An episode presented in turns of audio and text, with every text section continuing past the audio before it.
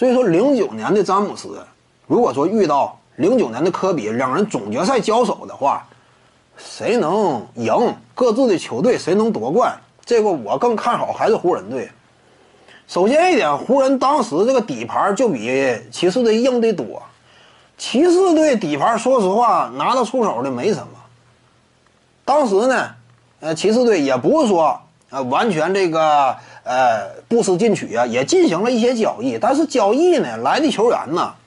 达不到说啊跟詹姆斯形成这样一种有效的联动关系啊，两个人之间交相辉映达不到。你比如说什么引进的沙奎尔奥尼尔，他都多大了？那会儿奥尼尔完全走下坡路了，对不对？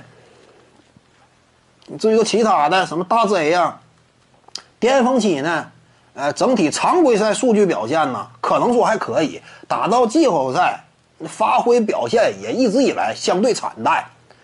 其他那些位什么德鲁古等之类的，跟詹姆斯完全无法相提并论。什么小莫呀，当时这个跟詹姆斯也是不在同一层次。说白了，那会儿詹姆斯他的整个之前的骑士生涯就是单核吗？你单核的话，你跟当时的拥有保罗加索尔这么一个有效臂膀的湖人队啊啊科比啊，湖人队整体阵容牌面呢还是占优势。除此之外，就是詹姆斯当时风格啊，技术因为并不是完全体，一是缺乏足够的投射威胁，二呢也很关键嘛，缺乏背身能力。你看啊，热火队。第一年打总决赛，詹姆斯远射这块行可以，但是缺乏背身，在总决赛这么大的舞台上都是个严重制约的，对不对？对方一联防各个方面你突不进去了，也有点不好打。所以呢，考虑到零九年那个时期的詹姆斯，你只要说总决赛交手的话，我认为呢，就发挥这个角度，个人的数据表现都不见得比科比强，团队呢。打不过当时的湖人，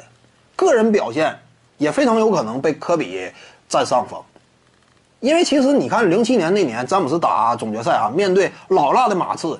个人进攻效率也非常惨淡，因为那会儿詹姆斯确实技术风格还没有真正丰满，这个是当时的现实条件，你得认识到那会儿科比正值当打之年，对不对？三十一二岁正处巅峰期，那就不行呗，那这两两个人不是说。完全是各自的真正能量最足的那一年交手，当时詹姆斯还小嘛。徐静宇的八堂表达课在喜马拉雅平台已经同步上线了，各位观众要是有兴趣的话呢，可以点击进入到我的个人主页当中，在专辑页面下您就可以找到它了。